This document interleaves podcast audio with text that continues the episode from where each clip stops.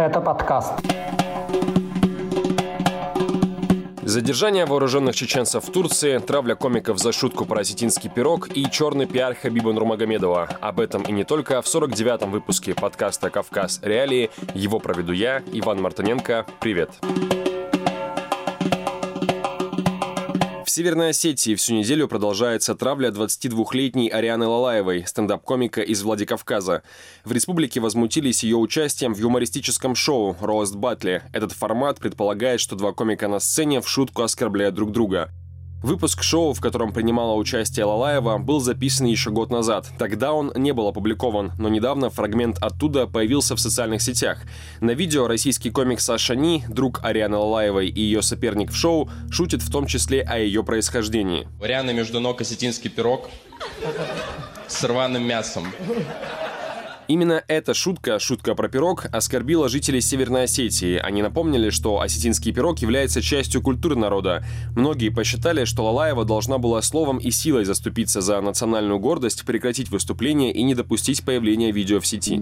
Возмущенные обращения заполнили осетинские паблики. В тот же день Ариана Лалаева и Саша Ни записали извинения. Более того, Лалаева объяснила, что ее друг попросту не знал, как в Осетии относятся к пирогам, и взяла всю ответственность за его шутку на себя. Всем привет, э, меня зовут Саша.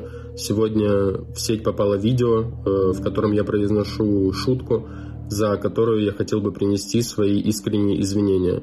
Э, видео вызвало большой резонанс, благодаря которому я понял, что я сделал откровенную глупость, и за что я хочу извиниться перед всем осетинским народом и сказать, что я был неправ, и что впредь больше такого не повторится, и я буду следить за тем, что я говорю, и еще раз извиняюсь за то, что задел святые сакральные вещи, которые дороги э, вашему народу, которые я искренне уважаю и искренне люблю. Сегодня произошла максимально неприятная ситуация. В Инстаграме опубликовали кусочки старого выступления с роуст батла, где участвовали я и мой друг Саша Ни, в котором прозвучала шутка в мой адрес, которая задела чувства моих соотечественников – Эм, я не первый раз сталкиваюсь с травлей в интернете, но в этой ситуации я абсолютно понимаю ее резонность. Я осознаю причину гнева и недовольства людей и ни в коем случае не собираюсь оправдываться. Все, что я хочу сказать, это то, что Саша понятия не имел о том, что он задевает какие-то святые сакральные вещи, и сугубо моя вина в том, что я никак не донесла до него и не прекратила это, и допустила появление этого видео в сети. Несмотря на публичное раскаяние комиков, поток негатива в их адрес только усилился. Лалаева рассказала о сообщениях с угрозами по 10 штук в час, о прямых эфирах в истинских пабликах на 500-800 человек, где решается, как именно надо над ней провести самосуд. К линчеванию присоединились осетинские общественники. Глава так называемого Высшего совета осетин Руслан Кучиев организовал поиски родственников Лалаевой и ее самой, в том числе силами диаспоры. Комик из Владикавказа плакала и продолжала извиняться. Уже не могу. Последнее, чего я бы хотела в своей жизни, это быть врагом для своего народа, который я искренне люблю, э, уважаю, ценю. Я от всей души хочу принести свои искренние извинения. Я глубоко раскаиваюсь и очень сильно извиняюсь. Мне безумно, мне безумно дико жаль. Второе обращение с извинениями записал и Саша Ни. Он заявил, что отменил все концерты из-за травли в социальных сетях, сказал, что морально уничтожен и призвал всех комиков не шутить на национальные темы. К тому моменту его имя уже убрали из подкаста на популярном YouTube-канале Label Smart, в котором он участвовал. Я больше не буду никогда и ничего говорить про осетин и про другие национальности. Это призыв не только к тому, чтобы выслушать меня, это призыв ко всему сообществу. Нужно с пониманием относиться к тому, какого рода контент мы выкладываем. Я призываю всех следить за своими словами. Я этим буду заниматься, но уже не в публичном поле, потому что я отменил все свои выступления. Я больше, скорее всего, не буду появляться ни в каких проектах. Я морально уничтожен. Возмутившиеся решили пойти до конца. Тот самый общественник Руслан Кучиев рассказал, что его люди нашли бабушку и маму Лалаевой и провели с ними некие беседы, после которых бабушка Лалаевой обливалась горькими слезами и каялась, это цитата. Кучиев под улюлюканье толпы рассказал об умершем отце Лалаевой, о ее отчиме, который ушел из семьи. Кучиев добавил, что Высший совет осетин готовит обращение в прокуратуру и Роскомнадзор, а представители диаспоры в Москве тем временем встретились с организаторами стендап-шоу в Москве, и те принесли извинения. Плачущая девушка с уничтоженной карьерой, преследование родственников и угрозы из-за плохой шутки. Видимо, так, по мнению возмутившихся традиционалистов, выглядит торжество национальной гордости. Хотя многие другие на этом фоне по очевидным причинам вспомнили не про осетинские пироги, а про соседнюю Чечню, где людей тоже угрозами и силой заставляют извиняться. Настоящий шпионский скандал на этой неделе произошел в Турции. Там, по подозрению в подготовке вооруженных нападений и шпионаже, задержали шестерых иностранцев. Позднее выяснилось, что все они выходцы из Чечни и могут быть связаны с руководством республики. Но обо всем по порядку.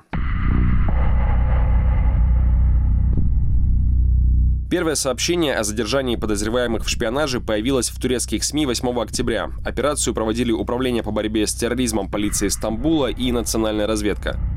У задержанных изъяли патроны и три пистолета, причем один из них с глушителем и даже с лазерным целеуказателем. На опубликованной в турецкой газете «Хабертюрк» фотографии СМИ нашли рядом с оружием российский заграничный паспорт. Качество снимка не позволяет рассмотреть документ детально, но на нем отчетливо видна надпись «РУС». Вскоре в телеграм-каналах появилась информация, что задержанный россиянин является уроженцем Чечни. Это подтвердил источник «Кавказ Реальный» в чеченской диаспоре в Турции. После этого живущий в стране оппозиционный чеченский блогер Хасан Халитов заявил, что задержанного зовут Беслан, второе имя Изнаур. Этот человек, как утверждает Халитов, готовил покушение на него по заказу из Грозного. Подтверждения этой информации из официальных или независимых источников нет. Однако ранее оппозиционный блогер обвинял главу Чечни Рамзана Кадырова в организации кровной мести против его родственников в республике.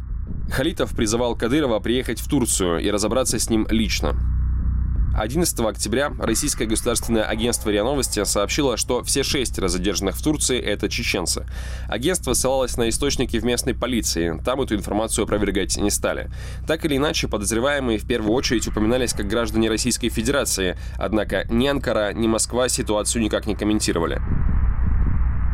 Грозный тоже молчал. Но 13 октября стало известно, что в Турцию прилетел Рамзан Кадыров. Он находится там в сопровождении министра печати Чечни Ахмеда Дудаева. Судя по видеозаписям, опубликованным в их социальных сетях, ни о каком официальном визите главы российского региона речи не идет. Вместо этого Дудаев написал, что он вместе с Кадыровым обошел несколько турецких городов в поисках критиков руководителя Чечни. Исходили днем и ночью вдоль и поперек несколько турецких городов, и что-то не встретили ни одного грозного горлопана из тех, кто ранее делал угрожающие и смешные заявления о том, что здесь они что-то покажут. Меня терзают смутные сомнения, что все они дружно скрылись, чтобы переждать до лучших времен и начать свои угрозы сразу же после нашего возвращения в Чеченскую республику. Рамзан Ахматович обладает удивительным качеством быстрого излечения у таких персонажей всех их понтов и дерзости одним своим присутствием. Вероятно, этими словами министр Кадырова пытался отвлечь внимание от истинной цели поездки главы Чечни в Турцию. Сейчас недостаточно информации, чтобы подтвердить или опровергнуть это предположение. В любом случае есть два факта. В Турции задержали шестерых чеченцев, после чего туда с очевидно неофициальным визитом приехал Рамзан Кадыров. Совпадение? Не думаю. Дагестанский спортсмен Хабиб Нурмагомедов вновь привлек к себе внимание высказыванием в социальных сетях. Экс-чемпион UFC решил пошутить над своим бывшим оппонентом Конором Макгрегором, но выбрал для этого тему жестокого избиения в Москве тремя дагестанцами пассажира метро. Для понимания контекста. 4 октября в столице Магомалихан Магомедов Ибрагим Мусалаев и Гасан Залибеков, находясь в вагоне поезда метрополитена, нецензурно выражались в адрес присутствовавших там женщин и угрожали им. Находившийся рядом Роман Ковалев сделал им замечание, после чего его жестоко избили. На этом насилие не закончилось. Когда нападавших задерживала полиция, один из них пытался канцелярским ножом порезать сотрудника правоохранительных органов. В конце прошлой недели троим выходцам из Дагестана предъявили обвинения в покушении на убийство и угрозе применения насилия в отношении представителя власти. 11 октября глава Следственного комитета России Александр Бастрыкин лично наградил пострадавшего Романа Ковалева медалью «Доблесть и отвага». На фоне общественного осуждения избивших молодого человека дагестанцев Хабиб Нурмагомедов опубликовал в Инстаграм сторис фотографию Конора Макгрегора и как бы от его имени написал, я цитирую, «Где моя медаль от Бастрыкина? Меня тоже избили толпой дагестанца». Таким образом, Хабиб напомнил о массовой драке, произошедшей в 2018 году после боя с Макгрегором за титул чемпиона в UFC в легком весе. Тогда, после того, как Макгрегор сдался, Нурмагомедов и его товарищи, как писали СМИ, набросился на членов команды ирландца за пределами ринга. Глава Следственного комитета на эту шутку пока не отреагировал, но Хабиба уже наградили в социальных сетях, в большинстве случаев критикой. Из числа спортсменов жестче остальных отреагировал российский ветеран ММА Олег Токтаров. Он недвусмысленно послал Нурмагомедова куда подальше. Если быть точнее, он сказал следующее. Хабиб идет на... Просто идет на...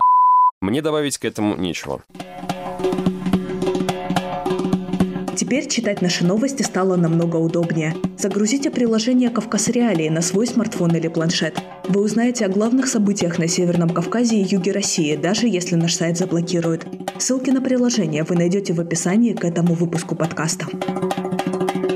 Напоследок грустная история с позитивным концом. Мессенджер Telegram заблокировал канал «Подвал Чечни», призывающий к расправе над активистками Северного Кавказа и к атакам на блоги мусульманок, пишущих о правах женщин. Как рассказали Кавказ Реалии создательницы пострадавших пабликов, в правоохранительные органы нескольких стран и в администрацию самого мессенджера Telegram были отправлены жалобы и заявления на призывы к насилию, дискриминацию и травлю. Одна из активисток собирается требовать уголовной ответственности для администраторов канала «Подвал Чечни». Кавказские фем-каналы были атакованы в сентябре этого года. Десятки тысяч ботов пришли в блоге дагестанской журналистки Светланы Анохиной, на странице феминистки Дагестана, Ислам Фем, издание о женском пространстве Даптар, группу активисток Марем. Всего атаки подверглись полтора десятка аккаунтов. По словам авторок этих каналов, они столкнулись с откровенной травлей. Многим поступали сообщения с угрозами о физической расправе, некоторым писали, что знают, где они работают и живут. Атаки подверглись и чеченские оппозиционные телеграм-каналы. Один из них вели похищенные и арестованные впоследствии братья геи Исмаил Исаев и Салех Магомадов. К слову, их адвокаты на этой неделе потребовали перевести дело из Чечни в другой регион России. По мнению защиты, на родине обвиняемых в пособничестве боевикам молодых людей, их дело не может быть рассмотрено объективно и беспристрастно. В поданной 12 октября жалобе адвокаты напомнили, в частности, об угрозах убийством чести от родственников Исаева и Магомадова. Это были главные новости Северного Кавказа за неделю по версии редакции «Кавказ Реалии». Заходите на наш сайт, подписывайтесь на наш подкаст. Этот выпуск для вас провел я, Иван Мартыненко. Пока.